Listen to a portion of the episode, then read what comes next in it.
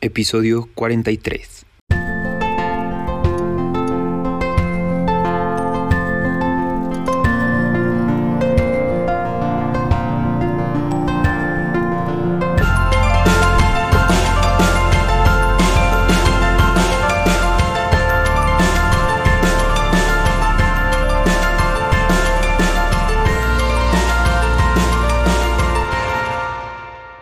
Bienvenidos a otro episodio del podcast LGBTQ en el cual continuamos platicando sobre diversidad sexual.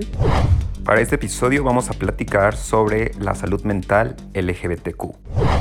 Dar prioridad a la salud mental LGBTQ es importante. Según la Alianza Nacional para la Salud Mental, las personas LGBTQ corren un riesgo casi tres veces mayor de padecer trastornos de salud mental como ansiedad, depresión y trastorno de estrés postraumático.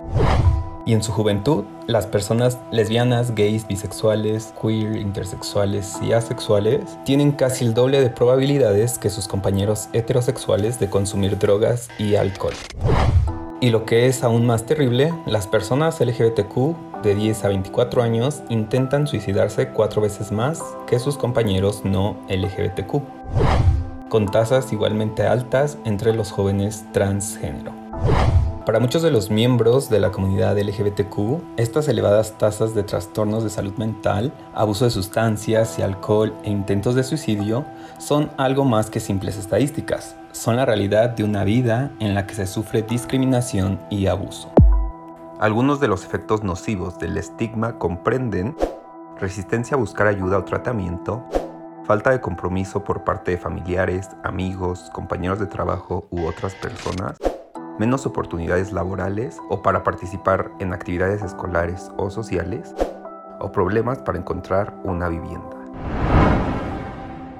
Las personas que tienen enfermedades físicas son más propensas a sufrir trastornos y enfermedades mentales como la depresión, estrés o ansiedad, mientras que una persona que tiene enfermedades mentales también genera consecuencias físicas. Por otra parte, la salud mental tiene un impacto directo en nuestra forma de pensar, de sentir y de actuar. Determina cómo respondemos ante el estrés, cómo nos relacionamos con otras personas y cómo tomamos decisiones. Es por eso tan importante cuidar de ella como cuidarnos de nuestro cuerpo físico. La depresión puede tener causas profundas tanto ambientales como biológicas, y aunque las tasas de predisposición genética a la depresión pueden ser iguales entre las personas LGBTQ y heterosexuales, suele haber una gran diferencia en los factores ambientales que conforman el comportamiento y los sentimientos de autoestima. Los jóvenes y adultos LGBTQ regularmente enfrentamos prejuicios y discriminación en la escuela, en el trabajo y a veces en nuestras propias familias. Esto tiene efectos súper profundos en la forma en que una persona se conecta con el mundo que lo rodea, así como en la forma en que interioriza las nociones de quiénes son o quiénes somos y cómo encajamos en la sociedad. Estos efectos pueden ser duraderos, haciéndose eco fuera de situaciones específicas y dentro de la psique del individuo. Esto puede llevar a una depresión en la infancia y la adolescencia que sin tratamiento puede extenderse hasta la edad adulta. La identificación y el tratamiento tempranos de la depresión en individuos LGBTQ puede hacer una diferencia enorme. Al abordar las causas ambientales de la depresión desde el principio, los miembros de la comunidad pueden aprender a procesar la vergüenza, la culpa, el miedo y la sensación de aislamiento que tan a menudo se les presiona, y a encontrar la claridad y el apoyo profesional que nos puede llevar a un futuro saludable. Las disparidades de salud mental entre las personas LGBTQ y sus contrapartes heterosexuales no solo están ligadas a las causas de la enfermedad mental, sino que también están estrechamente vinculadas al estigma asociado con la no conformidad sexual y la falta de apoyo que se ofrece a las personas LGBTQ también ponen de manifiesto la necesidad de implicar a las familias en el tratamiento y trabajar para reforzar los vínculos de aceptación. La ayuda siempre está disponible. Si tú eres una persona LGBTQ que necesitas una salida segura y de confianza para hablar de su salud mental, pónganse en contacto a la persona que vamos a tener como invitada para el día de hoy.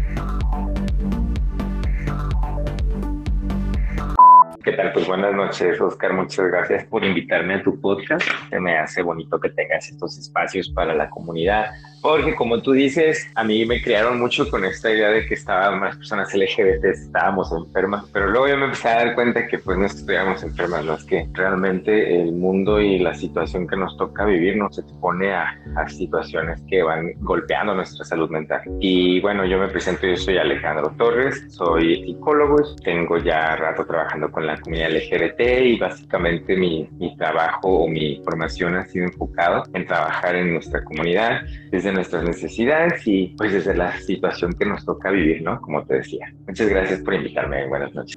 Gracias a ti por aceptar y por darte el tiempo para platicar de este tema que evidentemente nos incumbe. Nos incumbe porque, al menos para mí, como miembro de la comunidad LGBTQ, nos tocan vivir situaciones, vivir experiencias que nos vienen a despertar las dudas de si nuestra salud mental en verdad está en perfectas condiciones.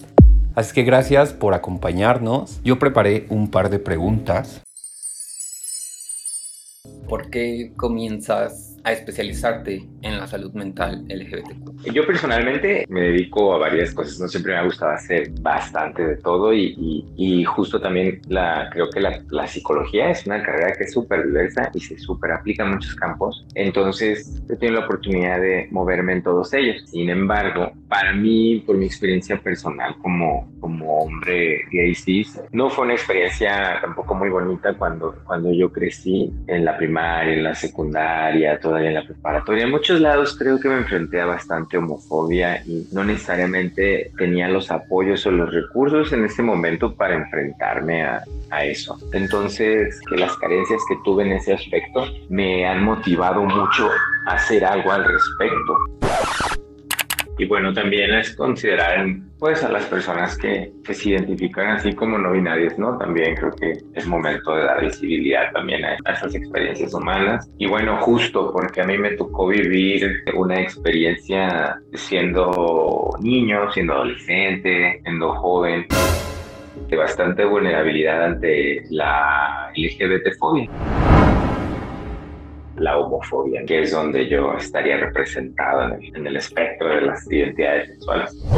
Creciendo me daba cuenta de la carencia de recursos y de incluso beneficios para mí y de esa manera me comencé a relacionar primeramente con el activismo y finalmente pues a mi especialidad que vendría siendo todo lo relacionado con la psicología humana.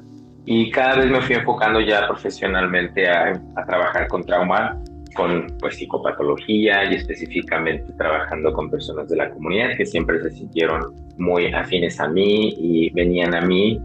Me fui haciendo de esta experiencia junto con la mía de cuáles son nuestras necesidades, ¿sabes? Y ya fue como me empecé a especializar. Y no sé si te resulta invasivo platicarnos cuál fue la situación específica. Ah, pues no, no invasivo para nada. No, no, pues hoy, hoy, hoy, hoy es algo que, que es una memoria, ¿no? No son heridas ya abiertas. Y bueno, a mí me tocó vivir, yo podría decir que sí, en algún momento a lo mejor abusos, pero más que nada era un estado constante de inseguridad, de no ser adecuado, de vergüenza, de culpa, muchísima ansiedad por eh, estar enfocado en dar una imagen eh, que no es mía, naturaleza, no sé, fue, fue bastante estrés que evidentemente eh, termina desarrollando me pautas y, y, formas de sentir y de pensar, pues que podríamos llamarles disfuncionales, neuróticos, no sé, ¿no? Dependiendo la palabra que le quieras poner, pero que finalmente estamos hablando de que sea a enfermarme, ¿no? No tanto físicamente como mentalmente, si lo quieres llamar de una manera. Y, creo que lo, que lo que me sucede a mí le sucede a muchas personas, no sé qué crees tú. O sea, yo también creo que esa inseguridad que se implanta en ti cuando eres niño en no actuar de forma correcta.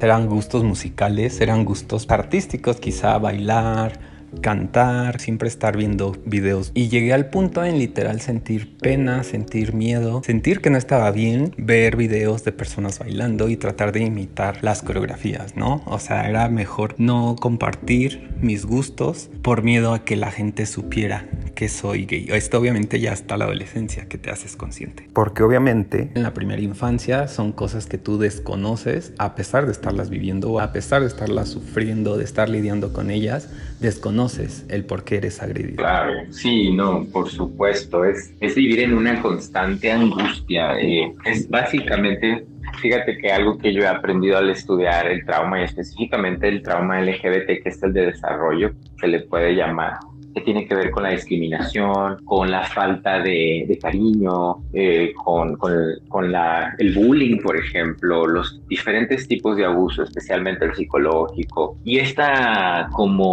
manera de vivir donde sabes que hay una parte de ti que no es aceptada y que es vergonzosa y que la debes de esconder y al final del día vas tú mismo creyendo, tú misma misma creyendo que, que no, no vales la pena, ¿no? Que, que, no es, no está bien lo que eres tú y a sentir muchísima inseguridad, como tú dices, hasta de un gusto musical. Sí, claro. ¿no? O sea, qué, qué fuerte de pronto que hasta una cosa tan sencilla, tan natural y tan hermosa como es el gusto por un color incluso puede ser motivo de hasta alguien quitarle la vida a alguien, solo porque no lo creen adecuado para ti. Eso es muy fuerte, resulta traumático. Sí lo es. Yo recuerdo cuando platiqué, hice esta retrospectiva de cómo fue esa situación. O sea, el ser víctima del bullying, porque a mí me hicieron muchísimo bullying reviví emociones y sí llegué a la conclusión de sentir, mm, no lástima, pero sí como, bueno, sí, tal vez lástima. de cómo un niño puede sentir eso, ¿sabes? O sea, cómo un niño que solamente quiere estar en la etapa de desarrollo, en la etapa de que todo es jugar, que todo es divertido, cómo un niño se tiene que detener a vivirla por estar sintiendo esto cabe mencionar que es por una construcción social, es decir, tabús, mitos o creencias que la sociedad va creando, es a lo que se le llama, ¿no? Que es una construcción social. Como por este tipo de construcciones un niño puede no vivir plenamente su infancia. Sí, sí, pero lo, interesante es como, como ahorita podemos, no sé, igual es fácil darnos cuenta que lo podemos entender, pero no se trata de entenderlo no, se trata de que estamos hablando del rechazo y de, y de necesidades eh, psicológicas básicas de, las personas, como ser aceptados, em, ser integrados. Esto luego termina nosotros dándonos el mensaje de nosotros, que no mentes o que nos hacen valer menos. Porque al final del día queremos estar allí necesitamos este, ese, ese, ese entorno social también nos pertenece. No es necesariamente aprendemos a pedir permiso o a ganarnos ese espacio. Y, y en realidad no, en realidad, o sea, ignorantemente nos están quitando derecho a estar donde merecemos, o, bueno, no merecemos, donde tenemos derecho a estar. No sé si me explico con eso. Sí, claro. O sea, el hecho de no sentirte perteneciente a la sociedad, a un grupo que no puedes ir feliz a la escuela porque no perteneces ahí. Yo recuerdo cuando iba en la primaria, tenían la grandiosa idea, yo no sé por qué, de separar a los niños y a las niñas para las actividades físicas. O sea, es que desde mi punto de vista tendría que ser a libre elección, ¿no? Donde el niño se sintiera cómodo para expresarse o para desarrollar X o Y habilidades y aprendizajes. Entonces, pues obviamente a mí me tocaba con los hombres y era un sentimiento muy tormentoso. O sea, que llegaba el miércoles y yo no quería ir a la escuela. Sí, pues es una cosa de de que uno no es realmente quien está enfermo o, realmente que le falta algo. Uno, uno va creciendo con esa idea porque es muy cruel de pronto que la gente que tenga idea de que uno no pertenece, más bien son ideas ignorantes que, que hacen que ciertas personas eh, carezcan de esta experiencia de pues de ser aceptados, de, de, ser, ¿cómo te diré? No se trata de ser buenos o malos o mejores o peores, no se trata de eso, se trata de que cada cosa, cada parte de un ser humano es, su valor es incondicional, no tiene nada que ver con ninguna identidad, con ninguna, incluso con raza, ¿no? Porque bueno, los LGBTs eh, tenemos situaciones y experiencias de, discriminación, pero también sucede con las personas eh, por una cuestión de color de piel. Sí, claro, en la discriminación en general, de género, de raza, de orientación, de identidad sexual, o sea, en general la discriminación genera esos sentimientos de no pertenecer a un grupo. Y bueno, aunque uno pasa en los años y aprendes a vivir con ello, después de muchos años viene a recordarte la vida que no, o sea que siempre se puede estar mejor. Y esto te lo digo porque me pasó. O sea, yo ya creía que todo esto estaba súper sanado y tal vez esta situación para muchas personas pudiera resultar poca cosa en comparación con todo lo que tuve que lidiar en mi infancia. Esto, créeme, me hizo muchísimo ruido en la cabeza mucho tiempo. Actualmente no te podría decir que ya estoy totalmente recuperado, pero sí estoy mucho mejor. Y esta situación de la que hablo pues fue una discriminación laboral fue el revivir ese salón de clases en el que era el objeto de burla, ese salón de clases en el que cuando yo entraba todo el mundo comenzaba a chiflar como estúpidos. Y esa impotencia de tú no poder hacer nada, sentirte súper evidenciado, sentirte que no valías, ¿no? Tu autoconcepto puede estar súper afectado en esos momentos, en esos tempranos momentos de la vida. Puede ser que nuestro autoconcepto sea ya pésimo, ¿no? O de no merecer, de sentirnos culpables incluso. Y estas vivencias tan específicas son las que vienen a ser tan específica la rama que estudia la salud mental LGBTQ. O sea, no es querer siempre el LGBTQ para todo, no es querer un escenario siempre aparte sobre la población heterosexual. O sea, no es justo el haber vivido estas situaciones tan específicas hace que tengamos temas mentales específicos. Sí, fíjate que en ese caso eh, me gustaría a mí decirte que yo sí creo que, eh, pues aunque la gente no lo entienda, no significa que tengan razón. Esa es creo que una primera eh, cosa que yo, eh, nos diría a todos los LGBTs que rastreemos siempre, estemos conscientes y rastreando si queremos mejorar nuestra salud mental y recuperarnos del trauma, del bullying, de todas estas experiencias negativas. Bueno, ¿por qué nos tenemos que recuperar de esto? Porque regresando un poquito al ejemplo que tú dabas de que no está chido que las personas crezcan con esta idea de alguna parte de sí mismas o todo sí mismas que, que está mal o es inadecuada, porque alguien no sabe que eso es X, que eso no es ningún motivo de discriminación por la ignorancia. Y, lo feo es que uno va creciendo con estas experiencias introyectadas en el cuerpo, introyectadas en la autoestima, introyectadas en la manera en la que damos y recibimos amor. Es decir, la ignorancia del agresor es finalmente algo que, aunque nosotros sepamos que no está bien, sí nos afecta, sí nos termina lastimando. Porque el hecho de que yo me desensibilice a los insultos o a la discriminación no significa que eso no esté repercutiendo de una manera en mi desarrollo, sobre todo en mi salud mental. Entonces, esto va dejando secuelas en nosotros, las personas LGBTs, que eh, como lo tú dices, ¿no? O sea, de pronto estamos eh, vemos en otras experiencias del presente como a lo mejor podemos estar repitiendo patrones, podemos seguir pidiendo permiso para vivir, siguiendo teniendo ansiedades, miedos y angustias de ser discriminados, somos paranoicos, a veces somos muy cerrados al amor o a veces demandamos demasiado amor. O sea, finalmente en la edad adulta van a repercutir y a salir las secuelas de estas experiencias. No sé si me explico. Sí, desde mi vivencia puedo hacer esta conciencia o este autoanálisis, ¿sabes? El cómo al estar de cierta forma agredidos desde niños, cuando venimos, bueno, en mi caso no quiero hablar como por todos, pero en mi caso quizá el agresor principal fue mi papá. O en la escuela eran hombres. Entonces, ¿cómo eso viene a repercutir cuando tu orientación sexual es con otro hombre? Yo lo que ahora puedo ver es que me metí en relaciones súper destructivas, en relaciones, como mencionas, en la mente se queda el, esa es la forma aunque sabemos que está mal, eso es a lo que terminas recurriendo, como a una persona que te siga agrediendo. Entonces sí, al menos para mí, no sé si sea por haber tenido esas vivencias. Yo creo que todas las personas LGBTQ que nos puedan escuchar van a saber de qué hablamos, ¿no? Sí, yo creo que sí. Y, hay una cosa muy importante, me, me gusta, ¿no? Que seamos dos personas que podemos hablar de esto como lo estamos haciendo aquí en este espacio. Que otra vez, qué bonito y qué chido que te dediques a hacer esto, porque otra vez, ¿no? Creo que así como a mí me, me, me, dices, oye, ¿qué te lleva a hacer esto? Y te digo, bueno, es que yo observo mi propia experiencia y, y, en búsqueda de recursos para mí, de pronto también es dar recursos de apoyo a todas aquellas personas que se sientan igual. Y se me hace bien bonito cuando reconoces tu vulnerabilidad, cuando reconoces tu necesidad y tu carencia, superas gran parte de ese trauma, es cuando sabes que ya estás listo para salir de ahí. Porque la primera reacción que tenemos al sentirnos tan vulnerables es estar a la defensiva o dejar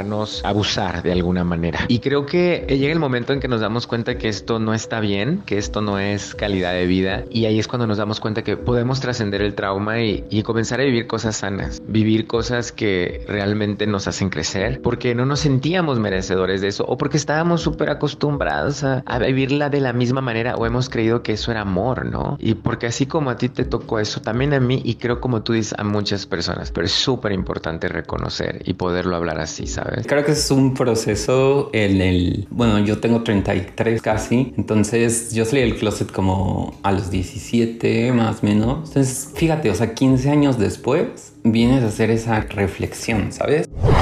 En los primeros 15 años de vida, la primera reflexión fue reconocer tu orientación. Reconocer por qué te venían agrediendo personas que tú no sabías por qué. Y después otros 15 años más para ahora entender que en esos 15 años estuve en relaciones que me dañaron más, ¿no? O que continuaron con esa agresión que hacía daño, que lastimaba a mi salud mental.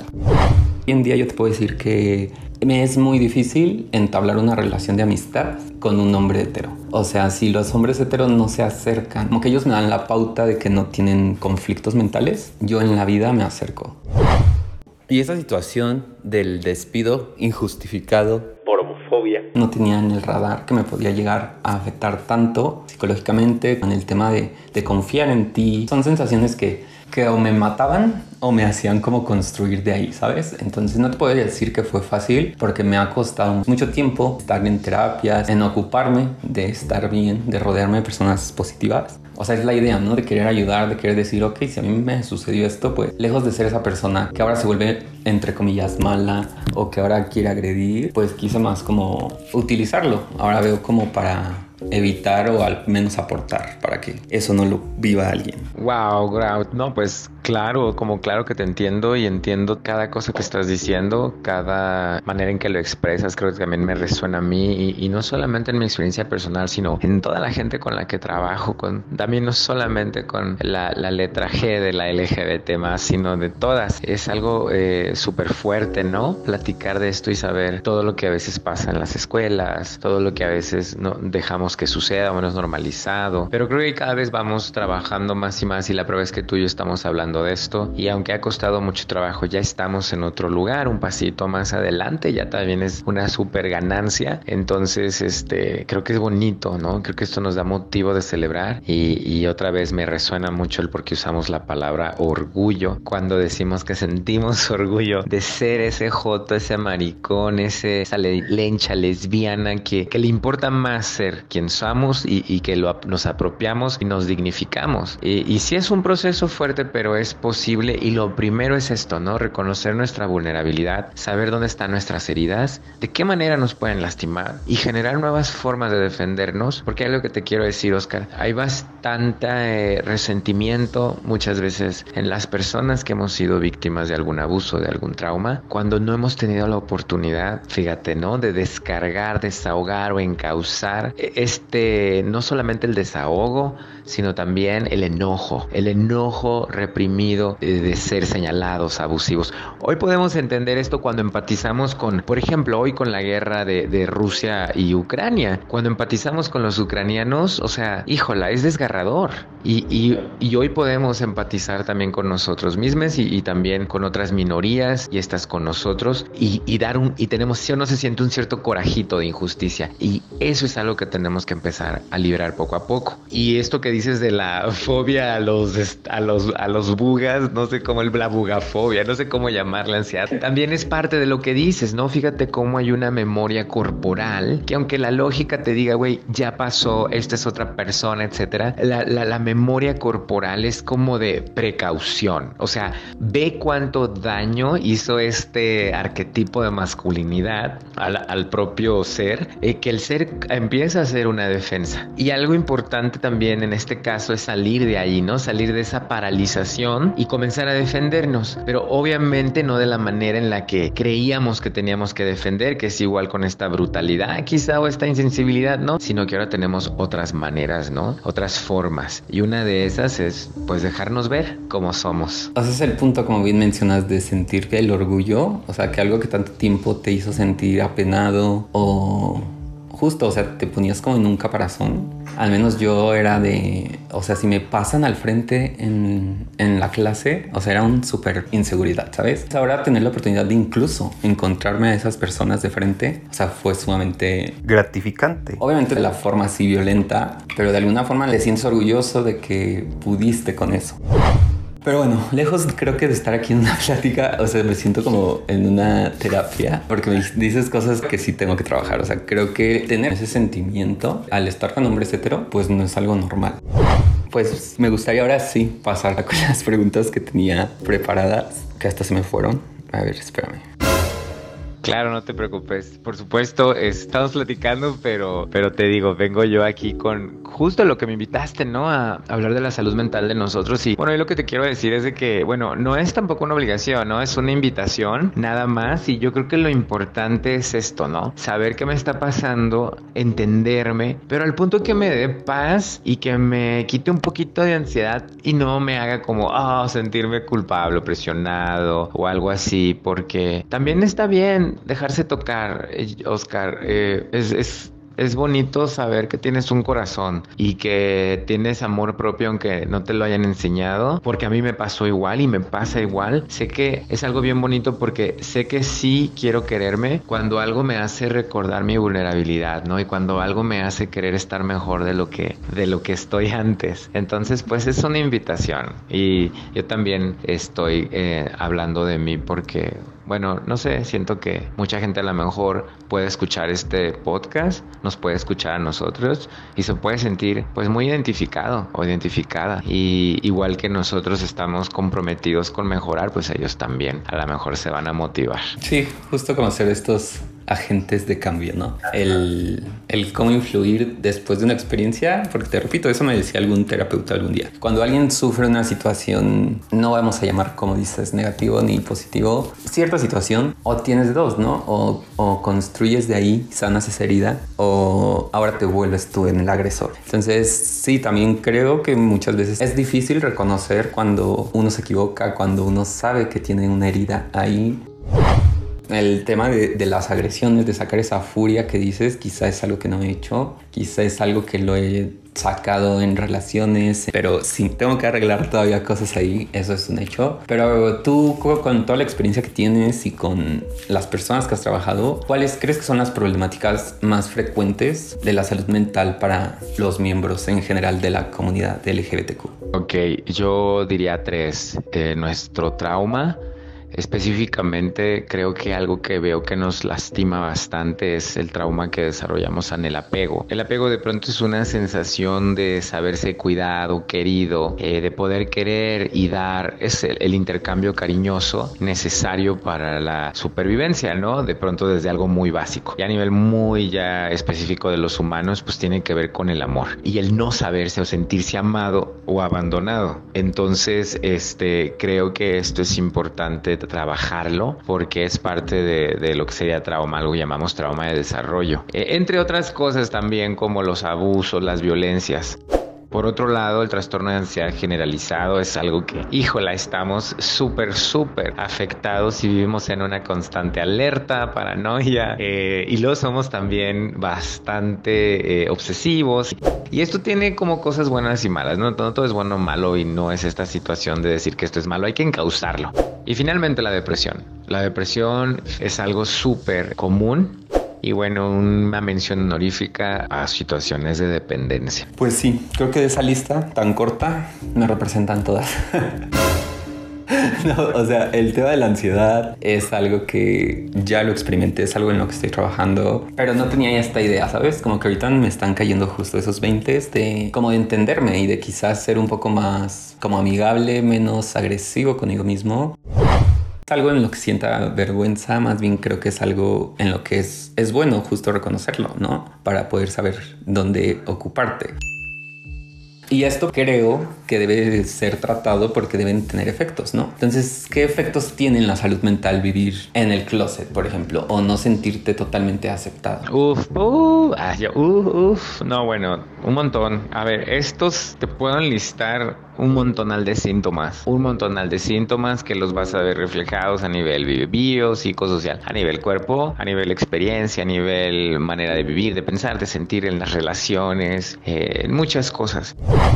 Acá lo importante es, me gusta mucho lo que dices, me encanta que digas esto. Me siento muy contento de escuchar que esto puede ser información que le haga sentir a una persona más compasiva consigo misma, ¿no? Eso me encantaría muchísimo que tuviera ese efecto porque es eso.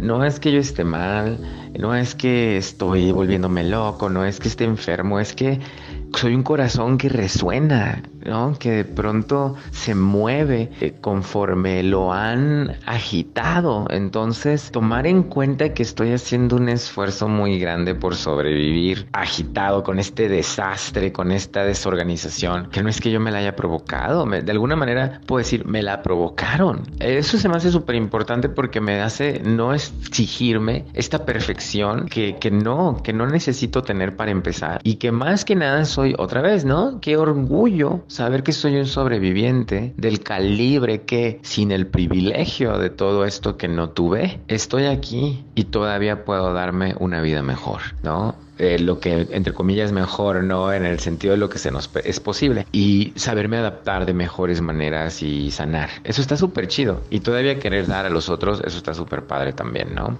Entonces, este, me gusta tener ese tipo de, respuesta y te agradezco por compartirlo y por abrirte y por la vulnerabilidad. Quiero decirle a la gente que nos escuche, si me permites, Oscar, que me decías al principio que tenías como un poco de, bueno, claro, ¿no? Duda de saber qué tanto te ponías aquí y pues yo te escucho que nos estás compartiendo tu corazón y yo creo que cachas que apropiarnos del dolor y de nuestras heridas es realmente demostrar fortaleza, ¿no?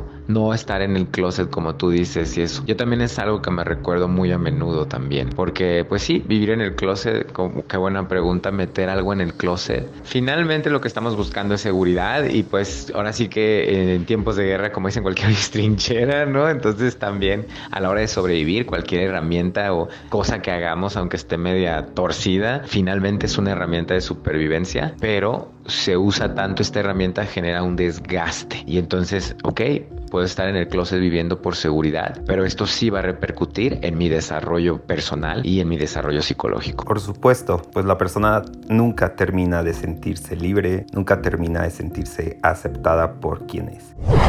Y en tu experiencia, puedes decir el día de hoy si las personas LGBTQ somos más conscientes de nuestra salud mental o de igual forma con los y las heterosexuales hay personas que no saben o no se encargan de revisarla. Yo creo esa es una muy buena pregunta. La verdad es que no sé si tengo una respuesta porque eh, de pronto creo que cuando hablamos de conciencia de la salud en general, cualquier salud que te puedas tú clasificar la palabra salud, pienso que como sociedad, como cultura, como raza, no sé, este momento, en este tiempo y espacio, apenas estamos en general dándonos cuenta la importancia, creo yo, es que no es porque lo sintamos o por iniciativa, sino porque estamos ahorita sufriendo las consecuencias de la ignorancia y de abandonarla. Específicamente los LGBTs creo que estamos como muy afectados por todo lo que te acabo de mencionar anteriormente y por lo que estamos hablando, que ya nos estamos cansando de vivir en dolor, nos estamos cansando de sufrir, nuestros cuerpos están cansados como tú dices, ¿no? Estamos sensibles y creo que sí somos una población que de alguna manera, bien o mal, está comprometida con, pues, con estar mejor. Cuando aceptamos que no estamos bien, como tú lo acabas de decir, porque dices, bueno, yo termino acá como haciéndole ayuda a los demás, pero termino yo dándome cuenta de cosas. Ay, hermana, yo también me estoy dando cuenta de cosas y también es mi experiencia y esto es creo que lo bonito, que mucha gente se va a poder conectar con nosotros porque estamos hablando de corazón a corazón,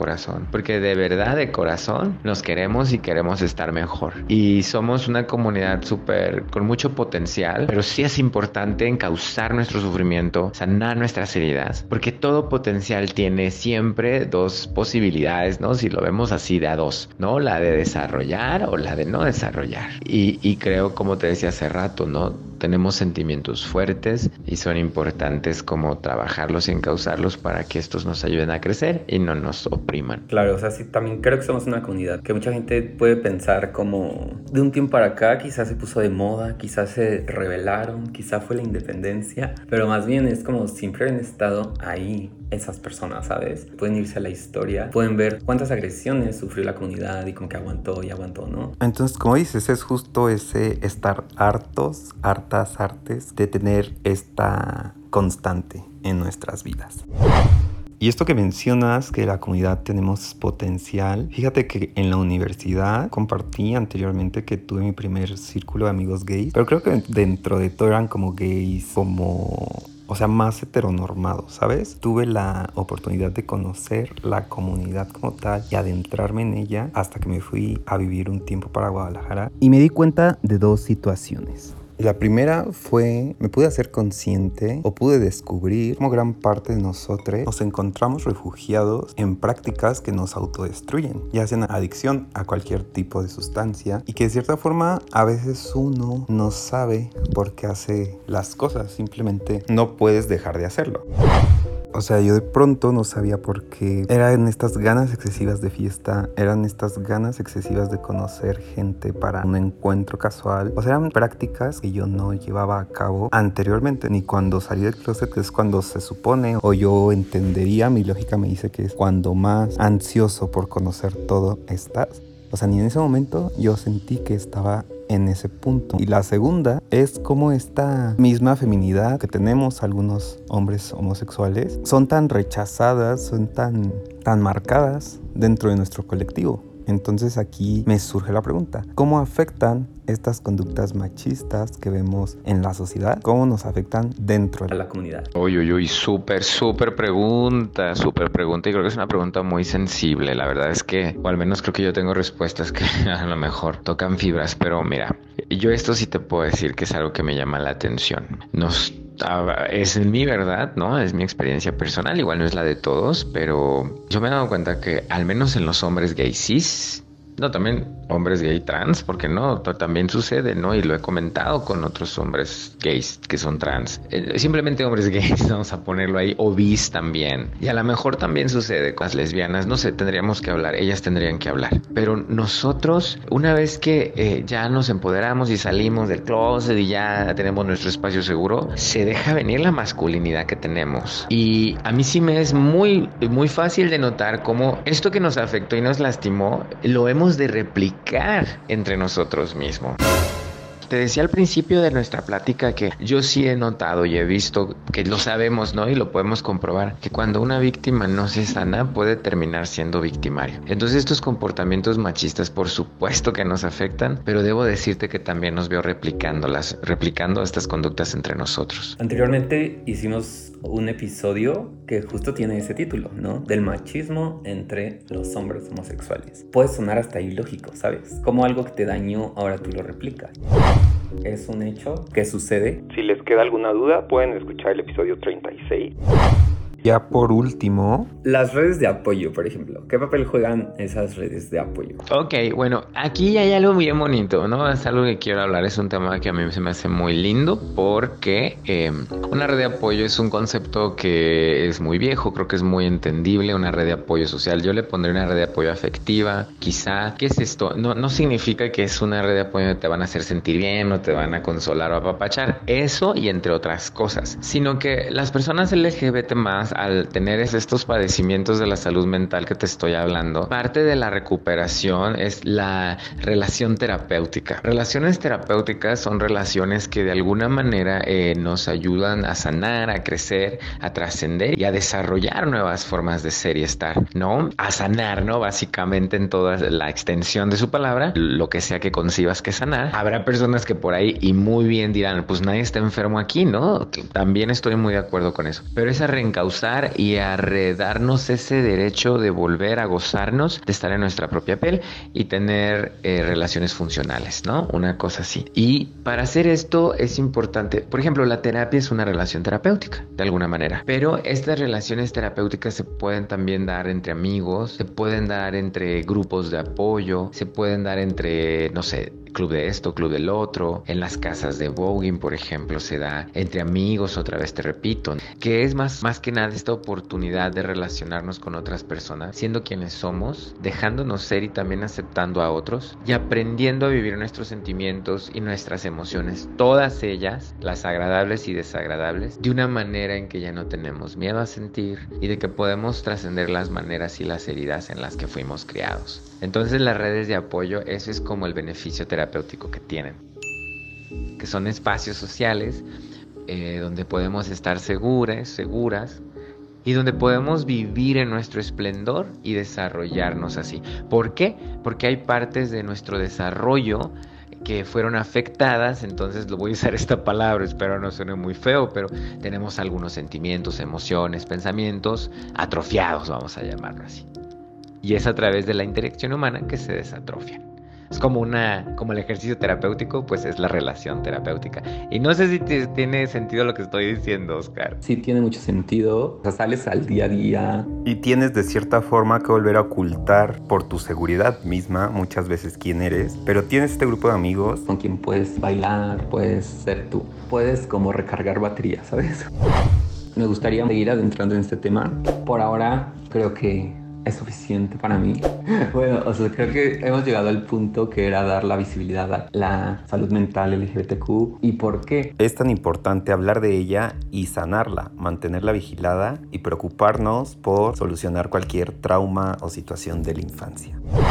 Por mi parte, en este episodio será todo me gustaría mucho igual las personas que, que, puedan tener una inquietud, pueden hacernos saber, tanto a Alex como a mí, que sienten lo mismo que nosotros, justo vamos a hacerlo. Es la idea justo de, de este espacio, el que se llene de nuestras vivencias y podamos ver que no somos los únicos que estamos pasando sintiendo lo mismo, ¿no? Entonces, por mi parte es todo. Pues muchas gracias, Oscar, por invitarme y estoy súper de acuerdo con lo que dices y muy agradecido y qué gusto conocer a alguien que pues también pone su tiempo para regalarlo ponerlo allá afuera, incluso su experiencia y sus sentimientos para que puedan ser usados para bien. Estoy contigo, me encanta hacer lo mismo y sí, totalmente de acuerdo, si alguien se quiere acercar, con muchísimo gusto le, le oriento y también que sigan escuchando tu podcast. Buenas noches.